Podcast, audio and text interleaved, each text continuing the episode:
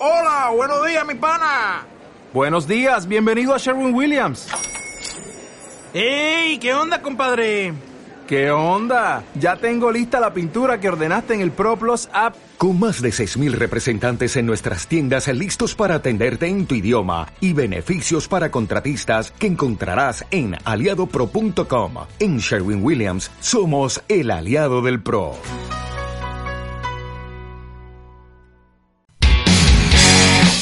Canal Moriwaki con Tomás Pérez.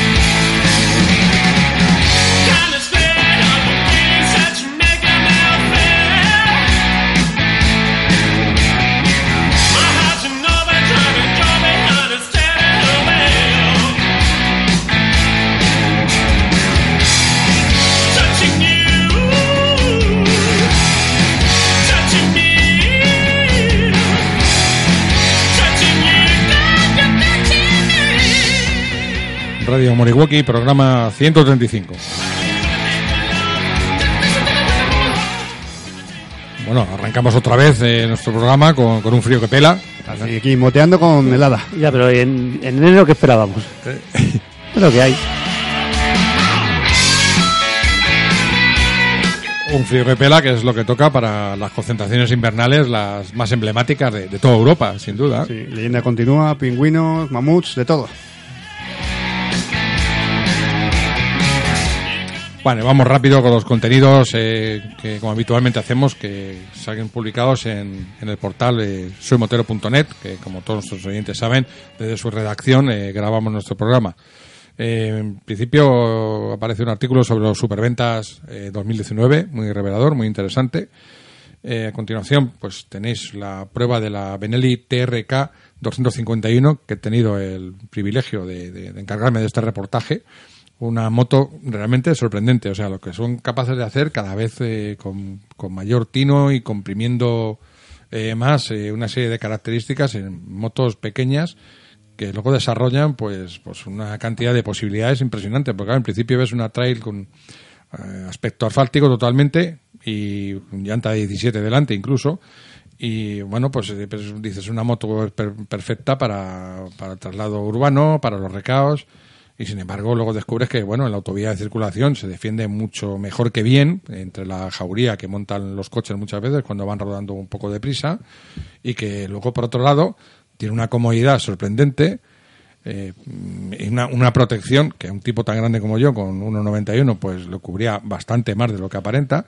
Y en definitiva, luego, como viene eh, ahora mismo en promoción con las maletas laterales de GB, pues tienes una dos y medio viajera, aunque no lo parezca, porque luego el motor te mantiene los 120 con un extra mm, suficiente para hacer frente al viento, para llevar a alguien detrás, para una subida de estas tendidas que encuentras en la carretera y dices, caramba, pues con una dos y medio Se puede ir. me puedo ir y por 3.699 euros, que a mí me ha dejado bastante ¿Cuánto? sorprendido. 3.300 euros, redondeando. Tres mil, digo, Con las maletas laterales metálicas de regalo de la marca Gibi, vamos, que no son... ¿Cuántos no caballos cualquiera. estábamos Eh, hablando? 24,8. Ah, está pero bastante llenos, porque al ser un monocilíndrico ya sabéis, ¿no? Pues, eh, no, no, no, no se vienen abajo así como así y bueno, luego el motor refrigerado por eh, con refrigeración líquida, pues le da unos visos de longevidad bastante bastante largos y no sé, a mí la verdad es que me, me deja sorprendido. Tecnología full LED para con los intermitentes integrados en la carrocería, los delanteros, o sea, unos detalles, una toma USB para enchufar el teléfono, que hoy en día todos sabéis que con el navegador gasta una barbaridad y viene eso fenomenal con, si es que haces viaje. No, o sea, es útil. No, tiene un montón de accesorios coño, al interesantes. final tienes una rutera, rutera, pero vamos, con una dos y medio por, por ese, por ese Bueno, a mí me da la sensación que Tomás se está enamorando. La verdad. Me está dejando, me, tiene, me estás empezando a preocupar. A mí es que estos cacharros, eh, con esta cilindrada y, y con todo lo que ofrecen, ya probé la MacBook el año pasado, 250, una moto que entra en la Montana, 250, que entra en competencia directa con esta esta Benelli y también me asombró, ¿no? Que también por un precio muy recortado todo lo que son todo lo que es capaz de ofrecer y cada vez van haciendo la ecuación, como digo, más eh, más interesante, vamos, para para el, el motorista. Así es que hoy en día el que El que no viaja en moto es casi casi porque no quiere, porque con estos Sí, precios. Nos lo ponen más difíciles las, las autoridades más que... Eh, exactamente. porque La, la verdad es que el acceso a la moto, ya no solo en motos, sino en equipamiento y demás, ha mejorado mucho y es bastante accesible. No, es, no es como antiguamente que nosotros que somos más viejunos. Sí, que solo tener, solo tener una chaqueta que eh, de verdad se, abrigarse ya era la bomba. sí, es cierto. Pues el que tenía un Barbour Furigan engrasado en, Era- al final de los 70 era un potentado impresionante, ¿no? O sea, eh, era, sí, sí, bueno, mejor, yo prefiero no recordar todo aquello, no sé, alguno tiene nostalgia para Yo ello. que tú eras muy pequeño, yo no había nacido. Pero yo, yo- yo prefiero, vale, eso está, o sea, lo recuerdo lo justo para no repetir. para no repetir, Como sí. dicen, ¿no? El, el pueblo que olvida su historia está condenado a, A- a repetirla. repetirla, Bueno, sí. pues yo lo, lo recuerdo lo justo para no repetirlo. Bueno, yo me acuerdo de, yo sí me acuerdo de cuando no íbamos, íbamos sin guantes, y es que y, y se me se me cortaban tanto las manos que me salía sangre de los nudillos, o sea, de- del frío. Y ahora ya, vamos, ahora ya entre manoplas, puños calefactables y guantes que de verdad abrigan, joder, Y calefactables, otra- sí. sí, sí, es otra guerra. Sí, no, yo recuerdo los primeros guantes de invierno que tuve con los que me vine en el mes de diciembre de Barcelona a Madrid, que lo tengo reflejado en un, en un relato, eh, el único autobiográfico sí que he escrito, y eran unos guantes de Sky. Sky, sí, ya está. O sea, ¿Recordáis lo que es el Sky? Sí, que es sí, el sí, material sí. plástico de las tapicerías baratas de los sillones, pues, y algo de, de piel de, así, para algo parecido a lana, no era ni lana, yo no sé lo que era que llevaba dentro, pues imaginaros con eso de Barcelona a Madrid, además la mitad del viaje de noche. Pues fui, tan, fui tan listo de salir a las 3 de la tarde de Barcelona. Bueno, Bueno, yo me hice algún viaje con una derby de esas de 50, me iba a Gandía a veranear y tardaba 12 horas. O sea, salía a las 5 de la mañana y llegaba a las 5 de la tarde. Claro, ¿eh? viajar con la dos y Via- medio de Tomás es Claro, era, vamos, a mí de las 50 esa me decían de una dos y medio, vamos, vería el mundo abierto. Pero realmente que, que no, vamos, no es necesario pasar por todo eso para valorar lo que, lo que tenemos hoy en día. Yo, vamos, yo le digo a cualquier, cualquier joven motorista, digo, no, no, disfruta de esto, que es una maravilla, y lo otro olvídate de ello, que no, que te lo cuentan como una historia épica del pasado, pues perfecto, pero disfruta de la moto hoy en día, que es una maravilla todo lo que, todo lo que hay y lo que va, va viniendo, ¿no? Bueno, más temas que nos enrollamos y, nos dejamos. eh, bueno, hay un reportaje sobre Cantalejo, la leyenda continúa. eh, también ha sido un éxito particular. Y Pingüinos ha sido una auténtica bomba este año, porque con, con ese nieblazo eh, y unas heladas bestiales, que la temperatura máxima y la mínima, no sé si se, se diferencian dos grados a lo largo del día, pues ha tenido récord de inscripciones con 35.000, más de 35.000 inscritos en la, en la concentración. Esto, esto es una barbaridad. Yo recuerdo cuando hablábamos de elefantes, volvemos otra vez a los años de, de antaño, y hablábamos de elefantes como la, la concentración mítica, que lo sigue siendo, por supuesto, y demás por el número de, de- de moteros que reunía y demás. Pues claro, llegó Pingüinos y lo, lo, lo ha arrasado como concentración in- invernal en, en cuanto a número de inscripciones. Bueno, me parece un logro, sobre todo por- porque es una concentración de invierno, que es de motos, o sea, todo lo que no sea fútbol parece que no existe y aquí por lo menos se ha juntado, se ha juntado muchísima gente con ganas y en una época que, que no es la mejor para la moto.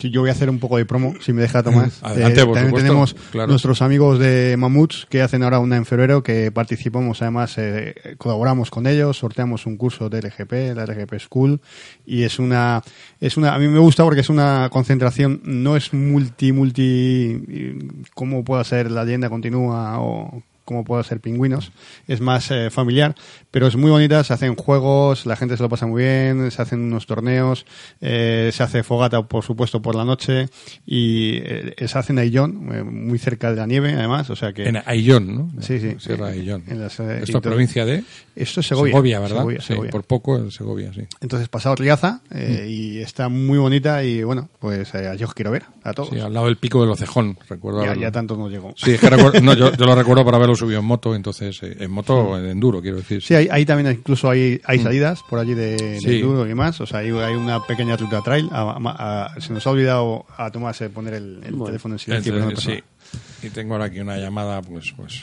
Alguien importante. Sí, no, niño- yo, sí, yo que he visto, bueno. he visto la llamada, no he visto el nombre, he visto una foto de una chica que impresionante. ya sabes, Tomás. Qué hablador eres, joder. No, no, es que la he visto y digo, joder. Tomás. bueno, ¿qué, qué fecha exactamente es esta concentración Pues mamut? te lo tendría que mirar. Espérate. Pues míralo y, lo- claro, no, no lo dejemos Bueno, a mientras, medias mientras, Michel lo mira, yo lo que me ha gustado es que en esta, en esta última no ha habido reportajes de esos en televisión con alguno haciendo cortes de encendido, alguno eh, fumado ni cosas de esas. O sea, que normalmente en las concentraciones, desgraciadamente, muchas veces hay de, de 35.000 hay cinco idiotas y al Sí. final parece que la televisión va a grabar a los cinco idiotas. Aquí por lo menos, oye, ha, dado gusto porque se ha visto pues a la gente que iba a pasárselo bien, gente equipada, gente normal, gente formal, gente estupenda, que iba a pasárselo bien y a, y a, y a divertirse y pasar un buen fin de semana. Y no han sacado al, al de los cortes de encendido ni al borracho. Sí, es verdad. eh, A mí también me ha llamado la atención Sí. porque... ja, que son los que nada, menos. claro, vaya. son, o son sea, los son mini- minimísimos. mínimo, Sí, sí, o sea, de los 35.000 seguro que solo había Claro. eh, cinco atontados. Pero acaparan el Exacto. protagonismo por el ruido que hacen Sí. y luego también el- el- la atención de los medios de comunicación que, bueno, los que quieren hacer una, una información pues un tanto, Claro. un tanto eh, estrecha, por decirlo así, Exactamente, pues, la este concentración año- es mucho más que eso. ¿no? Sí, este año por lo menos, oye, pues se ha visto la, la auténtica ganas que tiene la gente de pasarlo bien y hacer las cosas bien. Hombre, ya lo ves, con el frío que hacía, desde luego. desde Pues luego mira, ya sí. tenemos fechas. Son del 21 al 23 de febrero en Ayllón, Segovia. 21 o 23 de febrero, concentración Mamut en, en Segovia. Bueno, pues dejamos ahí el anuncio y nada, únicamente invitar a nuestros eh, oyentes que lean estos dos reportajes en suimotero.net, tanto el de la leyenda continúa en Cantalejo como el de la concentración de, pingüinos con este nuevo récord de, inscripciones. Ahí, ahí os lo dejo. Ven a disfrutar de tu moto con RGP. Gestión y organización de eventos en circuitos para profesionales y particulares. Jarama, Jerez, Albacete. Comparte tu pasión con las máximas condiciones de seguridad disfrutando del mejor ambiente. Con la RGP School podrás elegir entre nuestros cursos de conducción, pilotaje, conducción segura o supermotar. Podrás confiar en un equipo de monitores con más de 18 años de experiencia. Desde el debutante que se inicia en la moto y rueda por primera vez en circuito hasta el piloto más experimentado. Y por supuesto, entrenamientos libres. Visita nuestra web www.motorgp.es. En ella encontrarás todas nuestras actividades y eventos y consultar nuestros servicios en pista, fotografía profesional, video on board, neumáticos, cronometraje, alquiler de equipación. Y si lo prefieres, llámanos al teléfono 664-710-119 y te resolvemos todas tus dudas. En RGP podrás disfrutar de tu moto con la máxima seguridad que corresponde a nuestro deporte favorito. www.motorgp.es Bien, eh, tenemos que hablar de- del Dakar, por fuerza. Está, Por, de- por desgracia. eh, por, sí, está acaparando de- de- en lo deportivo toda la atención de toda toda la atención ahora mismo de- de- del mundo del motor porque es- es- está resultando realmente apasionante, un Dakar magnífico y por desgracia también ha acaparado el, el- el lado humano por- de, la, de lo que es la, el seguimiento y la expectación de, de, todos, diría yo. Eh, si os parece, hablamos de, Pablo González Sí. en primer lugar. A mí lo que más me había asombrado de, de este Dakar concreto y no de otros, porque, eh, caramba, cuando se va alguien, pues hombre, se va alguien siempre es lamentable, ¿no? Pero bueno, se va un piloto desconocido, un piloto que, no, bueno, pues muy mal, desde luego, pero, pero encima se ha ido a alguien que era una institución prácticamente en el, en el Dakar, era su, su participación número 12 más 1 y además había dicho que pensaba retirarse este año y, bueno era era era impresionante verlo si repetís las si para atrás las imágenes que han puesto este año era impresionante como iba iba iba a un ritmo pero pero bestial. Bestial se veía. Por un lado una técnica por otro lado una valentía tremenda. La tienen todos los punteros de- desde luego pero es que en el estilo de, de Paulo se veía una, una bravura y luego una, una fortaleza, estaba hecho un, un, animal, vamos. Y para remate, pues esto que iba a comentar, yo lo, que recuerdo este año es la jornada, no recuerdo si fue la cuarta o algo así, que, que rompió el motor y en medio de la arena es- esa escena es, es- muestra en qué, en qué punto estamos en el Dakar. Está hablando eh, vía satélite y demás, con el teléfono, con el- la, antena de iridio, etcétera. Bueno, el caso es que está comunicado con la organización, pero la organización en París y le están hablando en portugués. Y en portugués le están dando instrucciones de que, bueno, espérate, que ahora llega el camión.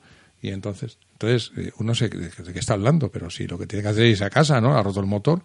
Entonces está ahí y entonces aparece un camión al cabo de muy poco tiempo. Para el camión, buenas tardes, abre la caja, o sea, abre la parte de atrás del camión, saca una caja, toma, Pablo, aquí tienes un motor nuevo desembala el motor Y a montarlo. y a montarlo Y a, y a en- correr. En, medio de la arena. Sí. O sea, descuelga un motor, lo desmonta, lo descuelga, lo saca, lo pones tu Manolo. Mejor que ninguno sabe lo que es eso, ¿no? Aunque sea un Hombre, monocilíndrico. y aunque- A ver, es un. No, no le quiero quitar valor, ni mucho menos. Pero ya vienen más o menos. Ellos ya tienen los motores más o menos preparados para poder eh, montar y desmontar más o menos deprisa. Y luego son motores monocilíndricos, hombre, que tampoco son tal. Ahora, hacerlo solo, telita. O sea, eh, en un. eh, a ver, en un taller con herramientas adecuadas, eh, con sitio adecuado, con espacio. eh, pues es eh, te estás te puedes estar un día tranquilamente Claro. en mitad del campo con la arena con el sol solo sin herramientas ojito o sea ya No, es- es que- o por muy preparado que esté todo sí sí es, es tela Claro, yo, hombre, imagino que también lo entrenarán in- incluso en, en- durante el año, igual que se hacen, hacen los equipos de resistencia que, que entrenan, hombre, a tanto, tanto nivel no, pero bueno, quiero decir que igual que entrenan, no sé, sacar la caja de cambios, ponerla, en fin, cosas así.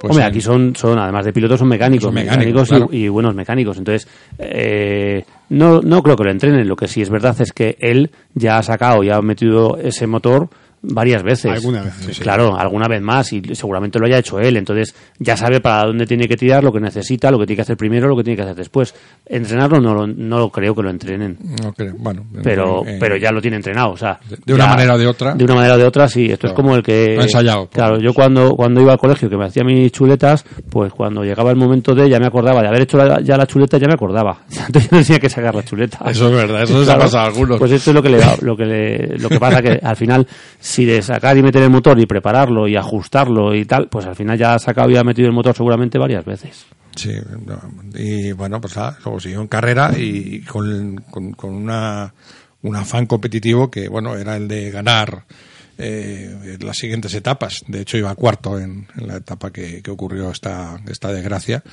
Y bueno, eh, una cosa que sí he observado es que no he escuchado como ocurre otras veces, por lo menos, a lo mejor es que estoy un poco aislado, pero no he escuchado muchas críticas como diciendo es que es demasiado peligroso, es que esto no puede ocurrir, es que la organización tenía que haber previsto tal o cual cosa, es que el terreno no debía de ser así, es que no, mm, como ha ocurrido otras veces, ¿no? Porque ahora siempre salen muchos muchos sabios eh, No sé, yo yo apuntándose esta- esto. Y en este yo caso no he escuchado nada, al menos, no, no he leído. Yo esta carrera, independientemente de, de esta desgracia, que puede pasar, pero yo incluso, yo veo que es más seguro esta carrera que, que otras anteriores, por el terreno, por, bueno, por varias cosas da la sensación. Y eso que esta, yo creo que es bastante más rápida que otras. Y dura.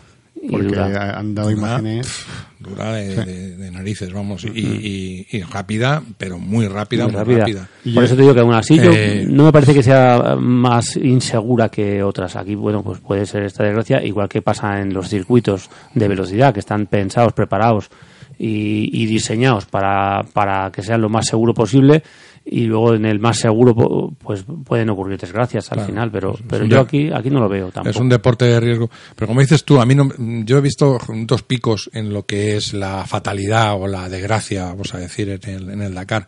Uno fue la última etapa de África con esas hipermotos de, de, de más de mil centímetros cúbicos algunas y con unas potencias bestiales y unos pesos tremendos que eh, recuerdo la, bueno, pues la, desgracia de Gilles Lalé, por ejemplo, pilotos emblemáticos como él y alguno, alguno más. Y también otro pico fue la, el inicio en Sudamérica, si lo recordáis, eh, los primero, el segundo Dakar de, de, de Sudamérica fue, fue tremendo. Entonces, luego parece que esto, bueno, ya eh, estábamos acostumbrándonos a, no a no tener estas desgraciadas noticias y ha llegado esta que, que bueno que, que, siempre puede pasar. Es lo que a mí lo, la sensación que me queda es que siempre puede pasar no por mucho como decía Manolo por mucho que lo que lo preveas pues incluso dentro de los tres grados de peligro que, que tenían que tienen marcados los roadbook y demás eh, este o el diseño de la carrera, este tramo en el que ocurrió esto estaba marcado como el, el 2, el máximo es el 3, que estaba en el, en el 2, o sea que tampoco era. Pero claro, una piedra en, Ya, bueno, en pero, cualquier punto. Pero esto es lo, claro, que, esto es- claro. lo que decimos muchas veces. O sea, tú puedes ir en un circuito y caerte a 200 por hora y no pasar nada y te caes en la calle a, a Sí. 40 por hora y es una desgracia. O sea, eh, depende de Mm. tantas cosas. Entonces aquí, bueno, yo no sé exactamente cómo fue la caída, pero pero bueno, lo mismo no era ni a muchísima velocidad ni, ni como dicen, pues no, es, no era un tramo excesivamente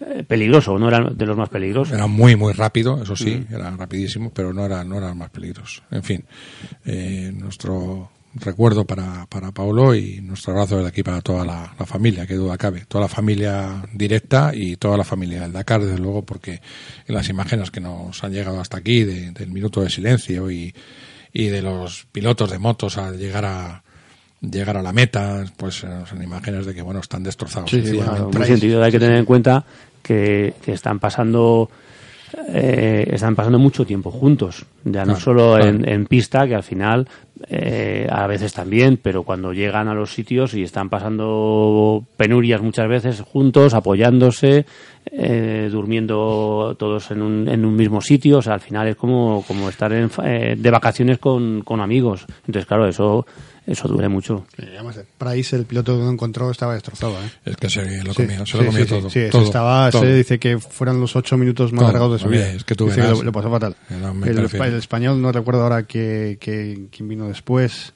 Eh, dice que cuando vio cómo estaba el Sí. panorama y le veo, dice que, que dice llorábamos, llorábamos juntos. Claro, es que no, No podíamos hacer otra cosa, ¿no? Entonces, no, no es cuestión de, de- de dar detalles, pero vamos, No, el, rato que pasó Tony Price ahí, pues lo, lo contaba ayer, vamos, es una, una barbaridad hasta que llegó el helicóptero, que tardó solo ocho minutos, que caramba, ocho minutos llegar en medio del desierto a socorrer a un, a un piloto, otro detalle más de cómo está la, la organización, es que es, es, es espectacular, no sé. En fin, y en cuanto a, la- a lo deportivo, este Dakar, hay un ramillete de, de imágenes que sí, son, sí, sí. bueno, bueno, vamos a cambiar de tema así. El, el- el- lo que me, Eh, lo que lo poco que le he podido seguir, que he seguido algo, pero no mucho, la verdad, eh, lo que me ha impresionado son los paisajes tan brutales y tan bestiales que, que nos están dando unas imágenes por televisión absolutamente que es, es un espectáculo, Tomás. Sí, sí, yo muchos de ellos a mí me sugería escenarios para hacer una película de Sí, cine fantástico Sí, o, de, o de exactamente. ciencia ficción, sí, de otro planeta o cosas por el estilo. La, la, la zona que se acercaron a Jordania con todos esos tonos rojos vivos era, era tremendo.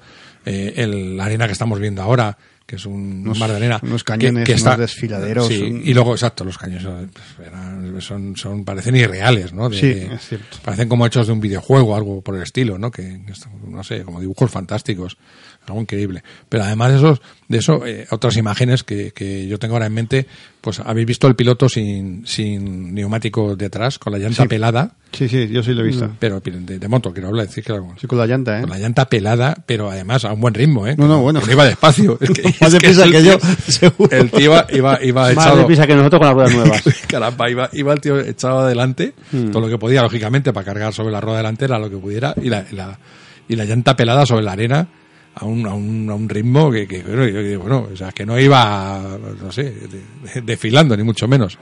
Era, era tremendo.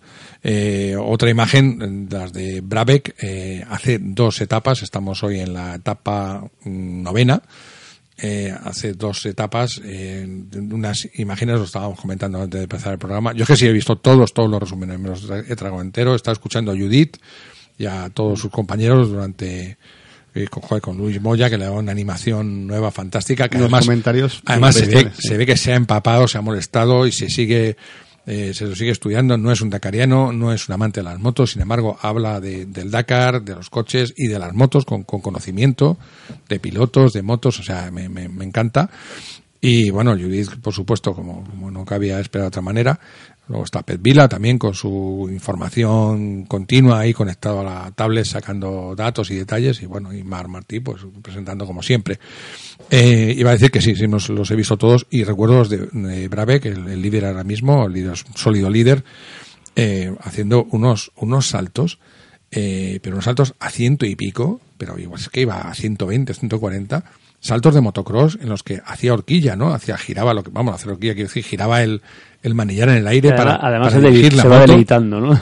Pero caramba, pero sí, sí, además casi que, que doblaba la, doblaba la moto en el aire, y dice, coño, son saltos de motocross a ciento y pico, y dice, ya, pero recuerda que el motocross se hace en un circuito, que te sabes, que conoces, que tal, allí va. Claro, no sé, aquí el tema de... Va- va improvisando, es Claro, el tema de las carreras estas es que es todo improvisar. O sea, improvisar. A ver, tú llevas tu ruta tus puntos peligrosos que sabes que, pero al final un bache, un agujero, un tal, todo, todo es improvisarlo. Y a ciento y pico todo llega deprisa, entonces tienes que improvisar deprisa, sí, sí. Sí, así, pero, pero lo que dice Tomás es que yo he visto alguna, en alguna escena, es que van haciendo unas levantadas eh, y ves las piedras. Caballitos, ¿verdad? Unos, unos, Ah, sí. unos caballitos, pero levantados y mantenidos. Sí, mantenidos. sí, sí. ¿Sabes lo que te quiero decir? A Pero todas creo las- que van en sexta, Pero ¿no? Es que- además no están en una duna. No, no, están en No. unos, unas piedras Sí. que parecen clavos. O sea, están de punta.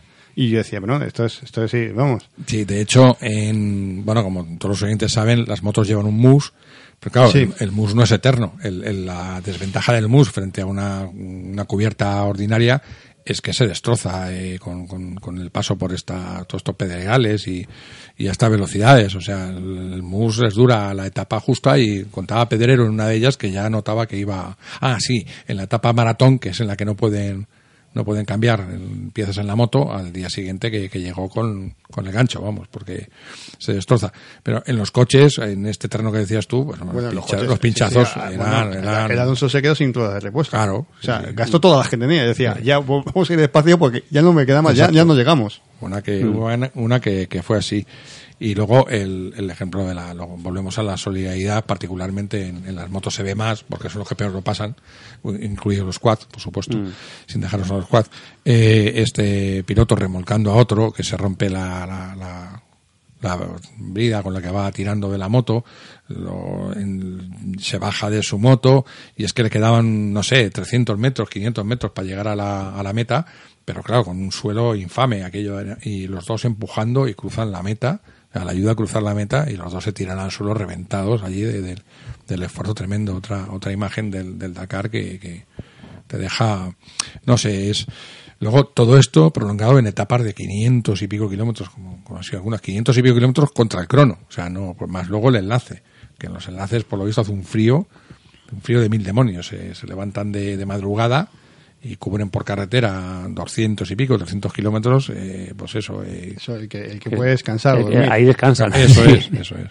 Sí, porque este, joder, se me olvida el apellido Merino, el, bueno, nuestro, Sí. nuestro inefable bombero, el hombre al final no, Bueno, no- bombero no conductor, ha podido, como dice él. bueno conductor, tío genial, Mm. eh, pues se le rompió, no sé si lo visteis, Sí. estaba tenía el motor encima de una mesa de camping y estaba intentando adaptar un rodamiento, lo- ¿verdad? Eh, No sé de dónde era, al final tenía que abrir el motor entero. Pero al final no pudo, no pudo reparar. Pero tenía, en- cuando estaba contando esto, tenía que abrir el motor entero, explicaba así, bueno, usted se abre por la mitad, bueno, pues como todos los siguientes saben, un motor de moto, pues que lo abres por en medio, en los dos semicárteres, y ahí el hombre se lió y llevaba dos noches sin dormir. Mm. Entonces, al final lo, lo pudo montar, continuó, y esto es sin dormir, continuó, metido en el Dakar, no continuó por la autopista de, de allí o de acá, y nada, se quedó tirado ya en medio del, del recorrido. Y la cara, la cara es otra de las imágenes de la cara de este hombre. Eh, No, la cara y, y los ojos rojos, los de- ojos de, rojos, no poder de- de- dormir en no sé cuánto tiempo. Exacto, toda una mezcla Mm. de, de, de impresiones de, de los ojos rojos, de no dormir, de, De la desilusión. frustración, de la desilusión. eh, otra, otra imagen eh, al al límite también eh, de, de- este hombre que bueno tiene un, un tesón pues como como todos no pero que ya es un, un clásico en el en el Dakar y que bueno es tenía que arreglarse la moto porque compite en esta categoría original Mm. en la que también está Sara García y Javier, su, su pareja, que van juntos, juntos en todas las, las etapas, están Mm. juntos, están juntos, que él la ha tirado a ella en una ocasión. No sé si la llegasteis a ver, ¿no? Vaya. Entre las piedras, ¿no? Andaban ahí siguiéndose, entonces ya para, el otro llega, pum, la tira. Entonces, claro, estás tan, tan cansado, tan reventado a veces que ya no te, no te tienen que funcionar los, los reflejos. Y bueno, pues a todo esto, mm, una organización eh, que, se ve eh, impecable, con, con un diseño de carrera muy, muy cuidado. eh, bueno, pues el director actual compitió en moto y eso, eso se nota.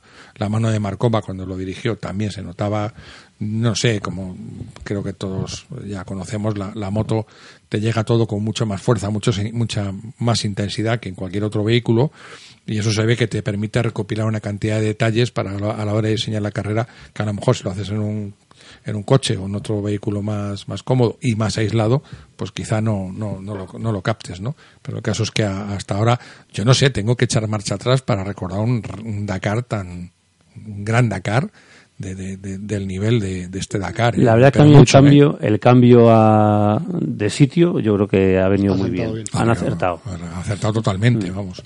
Yo recuerdo un, un París, eh, París Ciudad del Cabo que se hizo. Mm. Eh, creo que fue donde se mató Gilles Laley. Ahora no recuerdo bien. Hablo de memoria totalmente.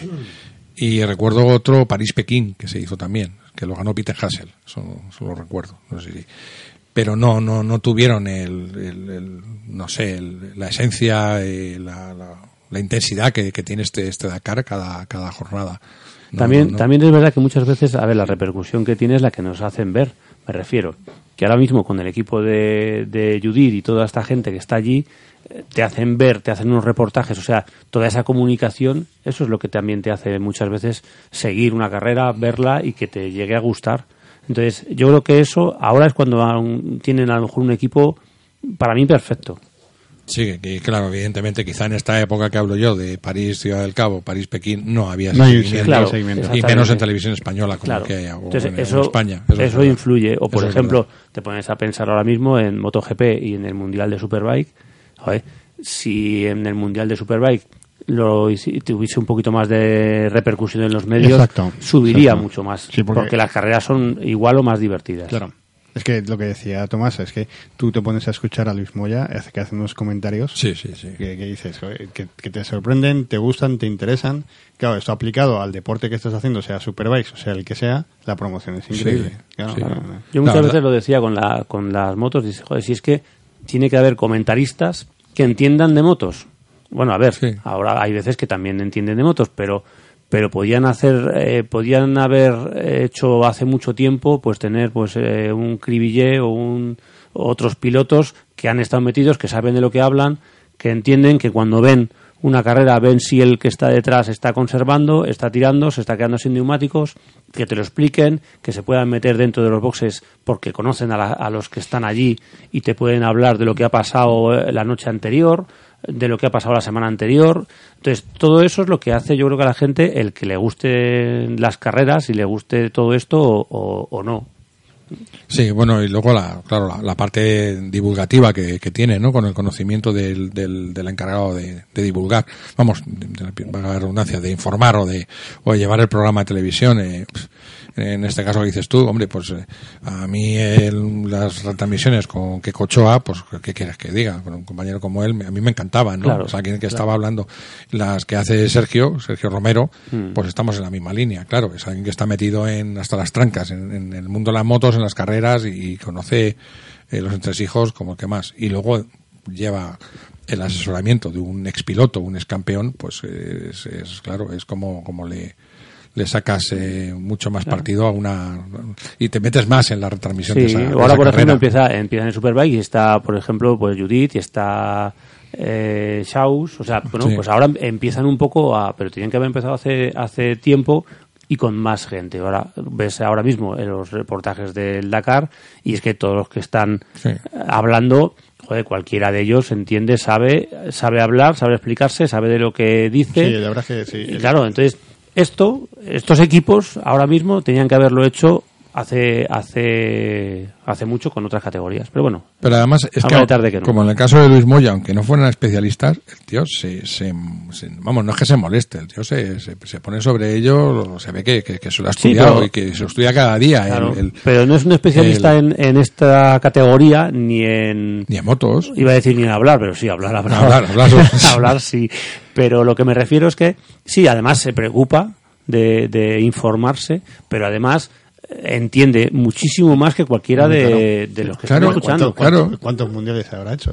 Claro, entiende, No entiende, De rallies. entiende de coches, entiende Claro. de suspensiones, entiende de motores, de puestas a punto, de navegación, de- o sea, al final entiende de todo Y mucho. luego los contactos que tiene, claro, Claro. la gente que se pone sin tiene contacto con cualquiera, Sí, oye, habla- tú habla esto, con ellos, claro, sí, habla con- con ellos, sí, y entonces esto da, en fin, oye, por un momento vamos a internarnos, internarnos en ese mundo de las cuatro ruedas que sirve para tirar del remolque que lleva la moto, ¿no? exacto. Eh, Por un, por un momento, porque yo creo que hay, hay imágenes que vale la pena. A mí me ha enganchado también en los coches. Hombre, y Mm. con Carlos Sainz eh, eh, de como líder, que voy a decir mucho más. Y luego la, Y Fernando Alonso. la participación viendo- de Fernando Alonso Claro. es, es, es, es algo espectacular. Bueno, hay unas imágenes del día que rompió, era un palier, una rótula o algo así. Ah, sí, eso sí lo vi. Sí, Era sí. un- con, con Mar. Mm. O sea, un piloto de Fórmula 1 eh, un bicampeón del mundo de Fórmula 1, en más de un caso, vamos, y sin, con mucho menos que eso, es un señorito. Bueno, vamos a decirlo de otra Bueno, manera, yo no, para muchos. Pues yo, yo creo que Fernando Alonso no le veo señorito. No, no, ¿eh? es que voy por ahí, voy por ahí. No, no, que, que, que, que, que la imagen que podemos tener acuñada por unos cuantos, por unos cuantos pilotos de Fórmula 1, es la de, de un señorito, de un, bueno, de, o de un pijo, llámalo como quieras. Eso, a poco que te pongas, es fácil encontrártelo. Entonces, ver a todo un bicampeón del mundo de Fórmula 1 metido debajo del coche con, con Marc Coma, todo un director general de KTM, cinco veces ganador del Dakar, director del Dakar, metidos debajo del coche, así como que puesto en las borriquetas o los gatos esos que tienen ahora hidráulicos, y ahí metiendo mano con la llave tal, la llave cual. No, y con la cinta americana. Con la la cinta cinta americana. americana, y, ¿dónde ya, está la y ya el, el remate es, hay una, hay una foto de Fernando Alonso con una brida en la boca entre los dientes, una brida cogida, ¿no? Y, y metiendo mano al coche, pues que dice, mira, esto es, eso es deporte del motor, es afán, ansia por ganar, por, por, por hacerlo bien, por luchar, o sea, es, es lo que Bueno, te quería es un decir. campeón, pero vamos, que yo le veo que, Que- si que- se tiene que manchar las manos. ¿Cómo? eh, Vamos, a eso me refiero, a eso, a eso, bueno, las manos y la boca y todo Mm. lo que... Sí, sí. O sea, verlo ahí, sí, entonces, eh, fantástico. Y luego, hay una imagen de él, que es que, eh, si la podéis ver, ahí la rescatáis. Hay una secuencia del buggy, del mini de, de Carlos Sainz, superando un escalón de tierra, es de hace ya, debe ser como de la tercera etapa, una cosa así. Que es que a mí me ha recordado a un piloto del trial. Exacta, hace el coche lo mismo que una moto de trial o que una moto de enduro extremo o una moto a superar un, escalón. O sea, bota las ruedas delanteras, entonces se eleva el coche entero, entonces salta y, y salta y salta hacia adelante y cae hacia adelante. No sé si la habéis visto. Bueno, también, eh, igual que una moto de trial, lo sí, mismo, pero, de- pero salta el coche entero mm, con el morro hacia arriba, prácticamente en vertical, que a lo mejor en la parte trasera del coche está del suelo a metro y medio, eh, pero es que el morro, imaginaos a qué altura está. Y luego cae con, la, con el eje trasero, cae hacia adelante, y, vamos, y sin cortar, tal como cae, para, para adelante. Sí, de un año a otro habían modificado, habían estudiado mucho el tema de la suspensión delantera. Sí, exacto. En los coches, además, a ver, en un coche, bueno, una, bueno, una moto, todo lo que sea por el campo, pues la suspensión es, eh, si en carretera es importante, en el campo es, es importantísimo. O sea, tener tracción y adherencia siempre, pues es importante. Entonces, las suspensiones es una cosa que, que en el campo van, van muy, muy avanzados. O sea, llevar una buena suspensión, pues es fundamental. Y aquí yo sé que de un año a otro han estado modificando y estudiando mucho el tren delantero del Mini. Lo que pasa que luego además le ves que se meten por unos sitios, unos saltos y tal, y claro, muchas veces en las imágenes no vemos las dimensiones del Mini. Claro, claro. A ver, que luego lo ves cuando van al programa este del hormiguero y no sé qué, y ves que y el mini te y el mini te llega por la cabeza. No cabe en el plató. Claro, no cabe en el plató. Claro, que Entonces dices, "Oye, he cogido un bachecito, no, es que se come, el- se come un bache, no, se come una montaña. Claro, claro. Que hay que explicar que eh, a los Sí. oyentes que cuanto más recorrido de suspensión tengamos en el campo, es más seguro vas. O sea, imagínate las suspensiones que debe llevar eso. Se debe llevar unos Claro. muelles. Sí. las ruedas, no sé qué medidas eran las ruedas, pero vamos, las llantas eran, las llantas eran de ni- 21 y la rueda, pues, eh, de- como de un camión. Sí, pero luego el perfil de las ruedas es una Sí, sí. brutalidad. Sí, Entonces, claro, absorbe, absorbe lo que sea. De todas maneras, este escalón que digo yo es un escalón de dos metros, ¿eh? Sí. dos metros o más, o sea, Mm. no, no hablo Sí, de... como para que salte. No, no, sí, sí, para que salte, pero, pero bien. Y sin rampa, ¿eh? O sea, Mm. lo coge tal cual llega, eso es una cosa, es trial puro, trial puro con un, con un coche, o sea, es verdaderamente asombroso. Y por un momento vamos a volver a- al mundo de las motos para subrayar, a mí me, me asombra cada vez más eh, el personaje de, de Laia Sainz. Sainz es algo, es algo impresionante. Se mete un tortazo tremendo, que se da un golpe en la cadera de estos de, que, vamos, que te tienes que aguantar las lágrimas, porque es de estos de tremendo. Está, le, le entrevista a Paco Grande. Paco Grande me parece un tipo fantástico a la hora de, de arrimar el micrófono, va con preguntas eh, incisivas, concretas. Y se la arrima y habla de ello, bueno, con una naturalidad, bueno, vamos a ver si podemos, bueno, sí, sí, mañana, en fin, con la cadera. ¿Y cómo estás? Bueno, pues tal, de- y debía estar hecha polvo. Y bueno, pues al día siguiente se recupera un poco en, en marcha y al otro día remonta desde atrás y adelanta a un tipo como Joan Pedrero, que es un dacariano de, de los de los de los más Bueno, que la ya es fuera de serie. Y es algo tremendo, es algo tremendo. Eh, yo es que no por asombrarme tampoco. Es- Bueno, es- o- y luego la humildad con la que habla. Claro, Siempre. claro, con una dices, naturalidad y una yo- humildad. yo- yo alucino. y tiene, tiene una fortaleza espectacular. Bestial. Entonces, eh, eh, es que voy a contar algo más. Estoy, he estado preparando una entrevista para Mario Román, para, para mi web, una entrevista larga y tendida, bueno, es que me gusta hacer a mí, vamos. Y me he empapado de, de vídeos de, enduro extremo. He estado viendo, recuerdo concretamente una trialera del de Death Rodeo, y es, son unas imágenes en las que salen los, los mejores. Sale, ¿no? Y subiendo a la trialera esta, y en los mejores, algunos se engancha, algunos se queda, lo arranca, lo... y entonces estoy viendo, pues eso, a Graham Jarvis, a, a Mario Román, por supuesto, a Alfredo Gómez, en fin, a todos los... eh, Coloca un rótulo debajo de la imagen de la secuencia del, del piloto que va a subir, y de repente veo un piloto que sube, de blanco y rojo, y según está en medio de la trialera, además subía con una energía, con una fuerza, con unas ganas, y según está subiendo una trialera, bueno, de estas que da miedo, que da para abajo, y veo Laia Sainz. La tía llega y llega y corona hasta arriba del tirón, del tirón. O sea, en el leve rodeo de las punteras. O sea, no estamos hablando de, de, de ninguna tontería. Entonces, bueno, y ahí mezclado como, como, como uno más. O sea, que es que eh, a mí me parece, me parece Pues es que como el perfil de Laia es tan... Claro, la entrevistan, no, es que claro, me he caído en el peor momento. Pues encima ella pensando, diciendo, porque, joder, si me hubiese caído en otra etapa, hubiese perdido menos tiempo. O sea, y, pero la, la, la oyes hablar y dices, pues es que es eh, increíble. Bueno, no, no tengo objetivos, la verdad. No, que no, es- a mí es- me, es- es una- me parece, me parece asombroso. Todos del Dakar son fuera de serie. Yo esta mañana leía una cosa en el Facebook que decía uno, dice, eh, Carl- eh, con casi 70 años, Carlos Sainz, dice, se hace etapas de 700 kilómetros durante 17 días, a ciento y algo por el campo. Dice, yo me voy a matar las cañas por autovía a 95. Dice, y, y llego, me levanto como una callata. y es que Eso- son eso- físicos Es que lo dije, eso lo dije yo porque viendo la etapa de esta maratón que, que daban el resumen, en los coches daban una media, en la etapa maratón, ¿eh? por unos sitios que pasaron, Ah, sí, sí. dieron una media de 117 kilómetros por hora. Que eso no lo hago yo ni cuando me voy a la playa, en mi coche. en autovía. En la autovía.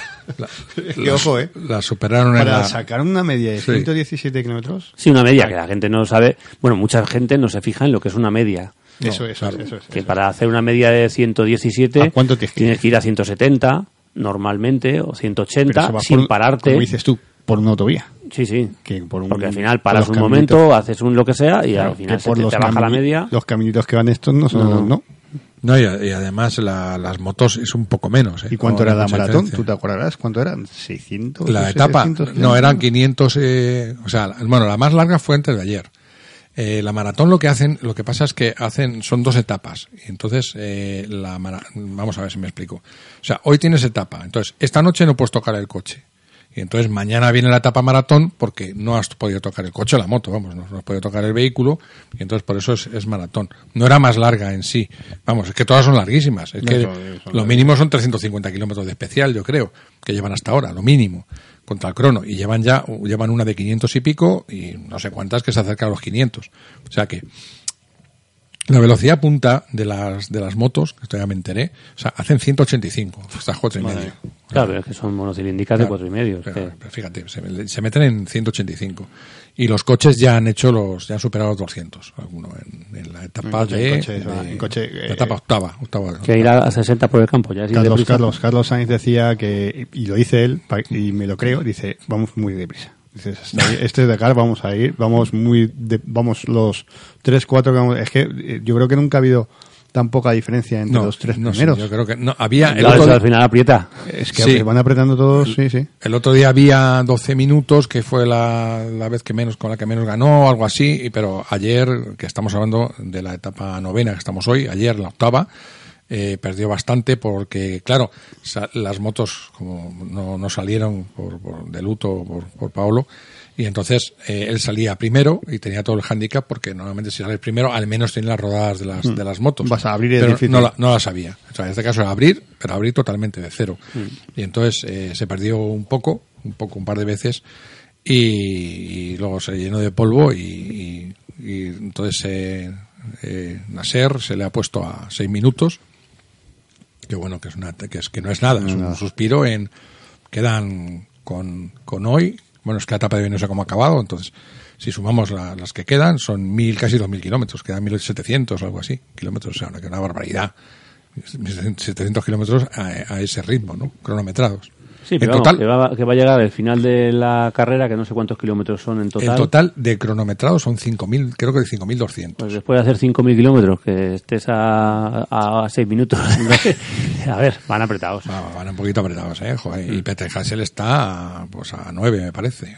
No, no, perdón, está, está por encima de 10. Ahora no quiero mentir, vamos, está por encima de 10, pero no llega a 20, vamos, tampoco. O sea, el tercero, ¿no? O sea, es está igual, en- cuando llevan 3.000 kilómetros, pues Claro, cosa 3.000 que- kilómetros, que te saquen Que- estés a, a, 6 minutos o a 10 o 15, me da lo mismo. Cosa que en, en, en motos Brabec ya saca veintitantos minutos al segundo y bueno, y está bastante más definido. Tiene que pasarle algo, algo ya más, más serio. No vale que simplemente se pierda o cualquier cosa de estas para que, para que no gane, vamos.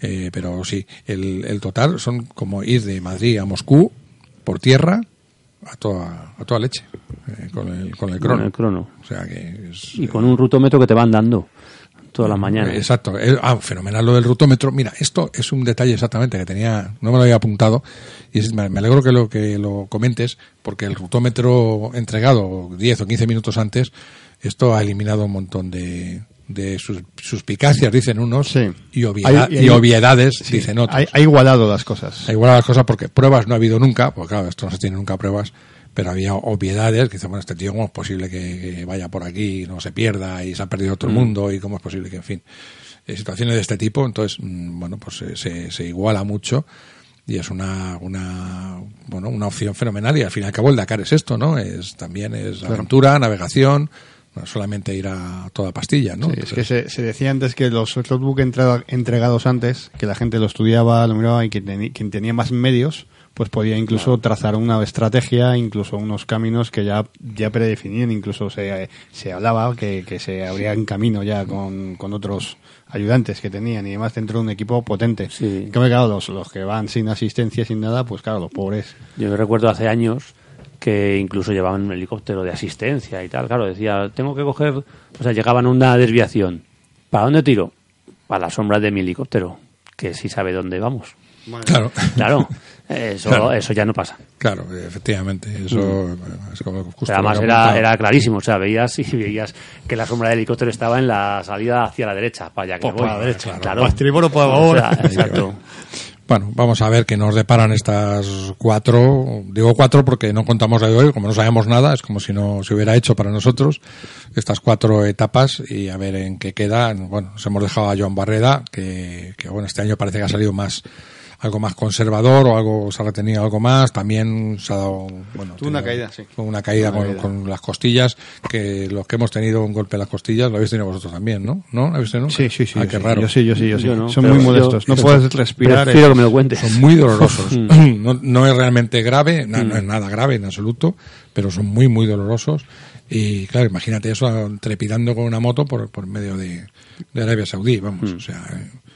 Sí, tuvo una caída y tuvo suerte, ¿eh? porque yo sí que Sí. vi la etapa de la caída y se cayó en un sitio bastante con bastante piedra y tuvo la suerte que, que mm, toda la parte derecha quedó muy dañada, pero no, no cortó ni cable, acelerador ni nada y estaba el, el plástico, pero se comió la goma, se comió el, el, el- el protector del, del puño y demás, pero tuvo mucha, mucha suerte, ¿eh? porque Mm. se podía haber jugado ahí hasta haber llegado bien, ¿eh? Sí, él tuvo Sí, sí. suerte él y el otro piloto, que ahora no recuerdo, que al principio se cayó y se rompió la clavícula por tres sitios. No sé si recordáis esa Sí. caída, creo que fue el segundo día.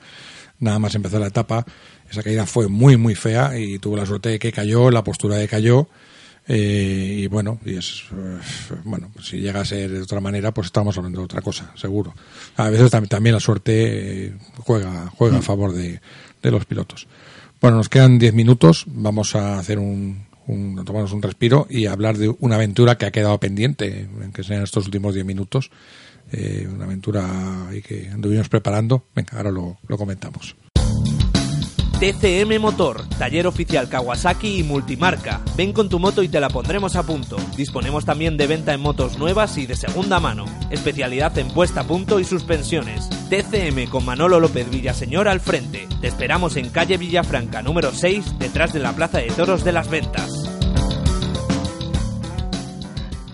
Bueno, eh, he pasado el año pasado y en pequeños capítulos eh, adelantando un poco lo que iba a ser la, aventura que me había propuesto. Bueno, aventura, es que no es ni aventura ni nada, es un, un reto ya plantea con tiempo que, que, era correr la San Silvestre en Durera, ¿no? A final de, de este 2019.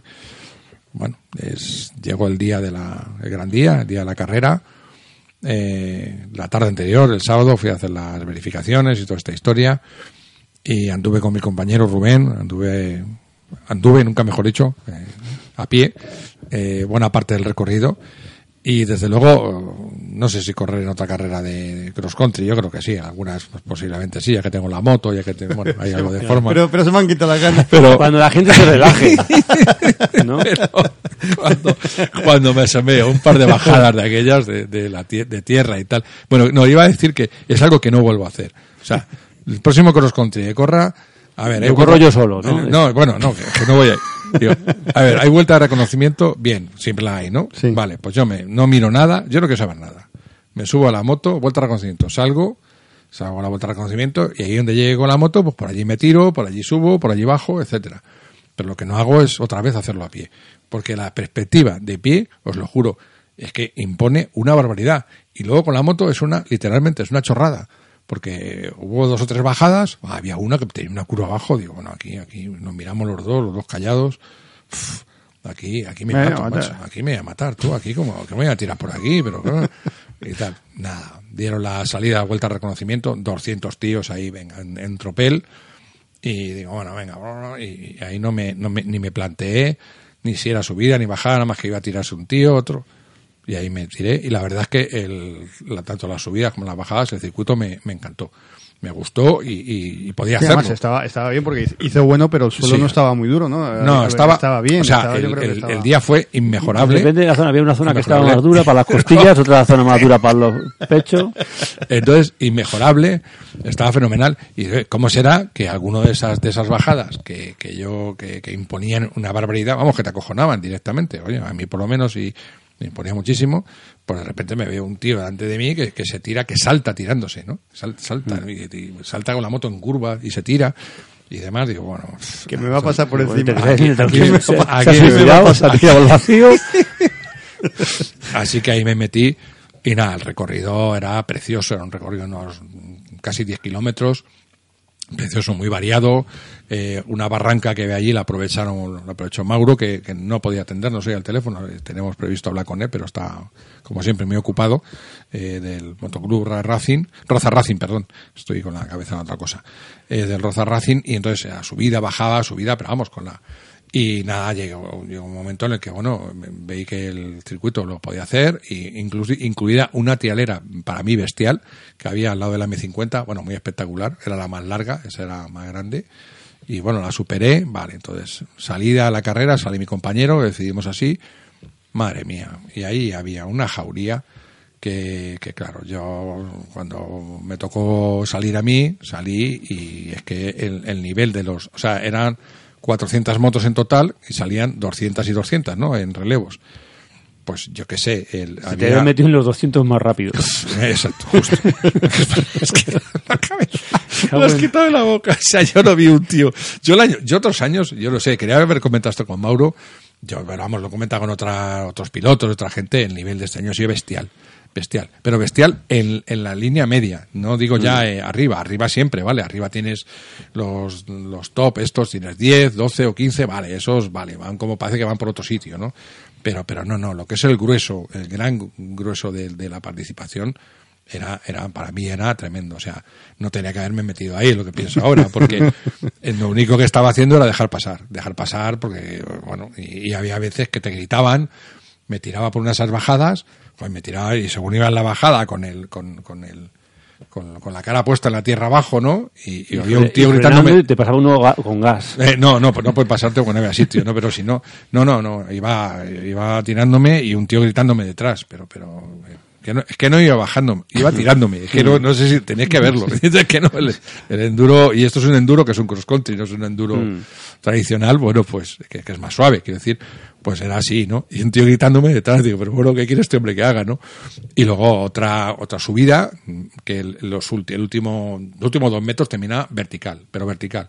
Entonces había una rodera en el, en el final, hecha de las motos de, de arriba, y entonces estoy subiendo, en vertical y según llego y meto mi moto en la rodera, llega otro tío por mi izquierda y me, me, me, me vocea y se tira a la rodera. Y digo, pero todo esto los dos en vertical. Y digo, bueno, que, entonces, nada, eh, choca con, con mi horquilla y se cayó, se cayó él. Bueno, me pudo haber caído yo, se cayó él. Y seguí, digo, bueno, o sea, yo ya estaba, o sea, os hacer una idea, ¿no? Del, del, del ánimo que tenía yo encima. Total, que a las dos horas y media de carrera, o sea, yo no había hecho más de 200 metros en mi ritmo. Mi ritmo de paquete, que todo lo que tú quieras, pero bueno, mi ritmo por lo menos, ¿no? Y, y meterme ahí, No, pasar. que si te empiezan a doblar es un problema porque, porque tampoco vas a tu ritmo. o sea, No, al final claro, aflojas, aflojas claro, demasiado. aflojo. Eh, mirando para donde debes. eh, Sí. claro, y quieres, es- quieres no molestar y al final lo que haces es ir más despacio de tu ritmo y al final es estar a lo mejor más en medio. Es No, un eh, problema. sí, al final iba lentísimo, al final había alguna bajada o algún paso en el que me paraba y dejaba pasar, pero me paraba literalmente. Mm. Y ya llegué a esta famosa trialera de la M50 a las dos horas y media de carrera. Mm. Entonces llega la hora de atacarla y hay un momento en el que la, la- la atacas y eh, entonces bajas primero y luego al momento de subir había un boquete, un boquete tremendo en, en un agujero, que ahí llega uno de estos tíos y sencillamente salta por el boquete, bueno, uno, vale, pero yo si salto ahí me mato. Entonces tu- tuve que cortar y entrar en la, en la rampa, entrar con la moto a cero, o sea, arrancar de cero, que la moto... Sin la- inercia. Sí, que la moto es bestial, tremenda, lo que es capaz de subir, lo que es capaz de comerse con un tío de 108 kilos encima. Y entonces no, empecé a subir, subí, subí, subí, subí, y cuando quedaba medio metro la rueda para llegar y coronar, pues se paró. No pude más, se paró, me caí para atrás y entonces me di cuenta de, de lo realmente pino que estaba aquello, porque me di dos, me di un golpazo en el hombro y di dos volteretas y me, me- me pegué una santa leche de cuidado y según estaba ahí en medio de la rampa, pues para rematar, vino otro piloto con una cuatro tiempos, me pasó por encima de la pierna. Bueno, hay que decir, eh, esto tengo, que contarlo, Tomás. Con permiso, tenemos un grupo, para que lo sepáis todos, tenemos un grupo normal, como todo el mundo imagino, de WhatsApp. Y eh, cuando, cuando lo abro por la mañana y veo, veo una grabación de Tomás y, veo esto que nos está explicando, pero claro, verlo en un vídeo... viéndolo. Impresionante. Pues yo vi un pedazo de nata que dije, Ojo, eh, porque ya no es el, el- el Tomás con todo su cuerpo lindo bajando cuesta abajo Mm. sin control, que pasa otra moto y le pasa por encima. Pero bueno, Claro, yo, yo le decía, digo, hombre, el, otro, el que te ha pasado por encima, digo, pues joder, pues ya ido por otro lado, ¿no? Pero al final, sí, además, a ver, lo ve, o sea, yo, No, yo bueno, en el vídeo... No, no, digo, hay, hay una cosa, perdonadme, es que hay un detalle más que me he dejado. Según encaraba la subida, el sol justo, justo en todos los ojos. Mm. Ah. O sea, no se veía nada de nada de nada. O sea, el piloto este, probable, vamos, seguro que no me vio.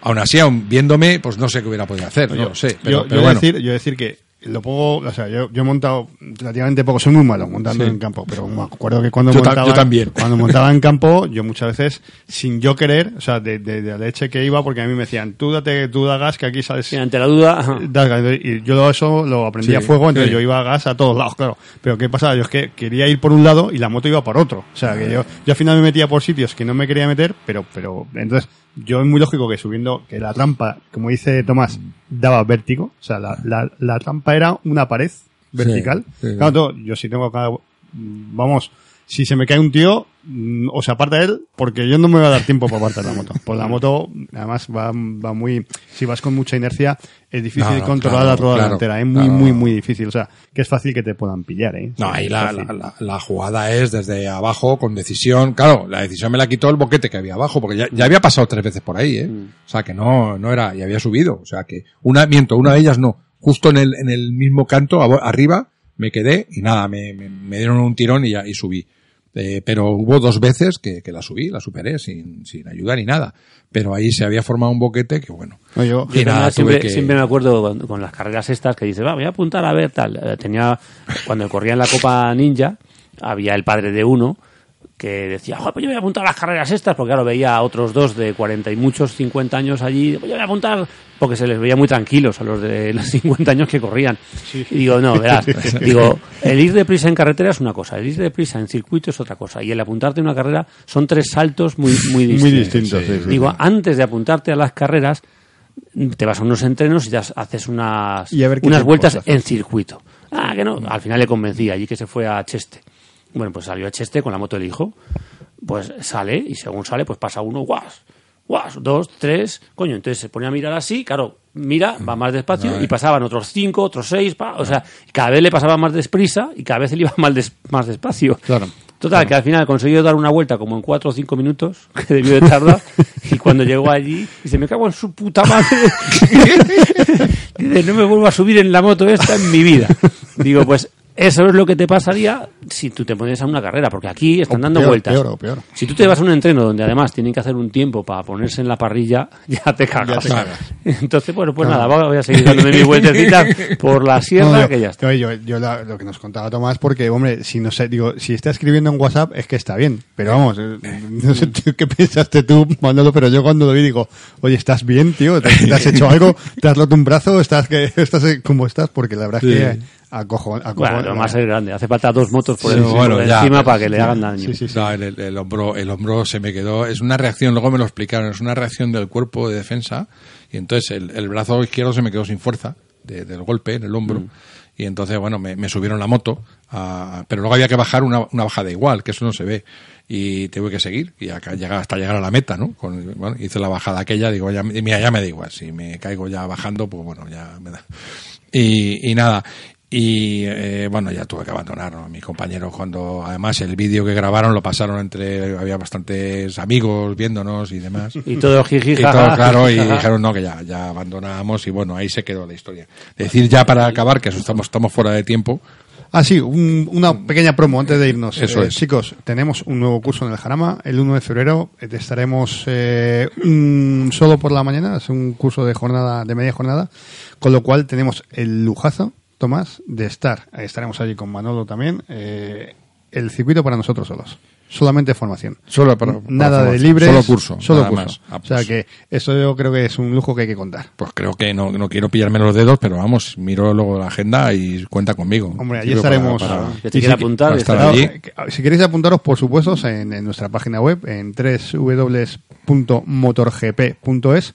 Y si queréis pasar a vernos, pues allí estaremos los tres para, para comentar lo que queráis. Y además, te- termina el curso y te puedes ir a comer. O sea, para Pues sí, a comer hombre, a casa, eh, más o menos. Llegaremos un poquito tarde a comer, pero Bueno, vamos. por ahí, a- por ahí. por ahí, por ahí. Merecerá la pena.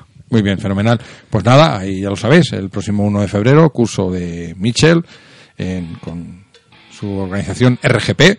Y nada, hasta. Y TCM y, y Moriwaki, Y estaremos Moriwaki. todos allí. Allí. nada, nada. hasta, el moteando. próximo, hasta el próximo programa. Hasta luego, chicos.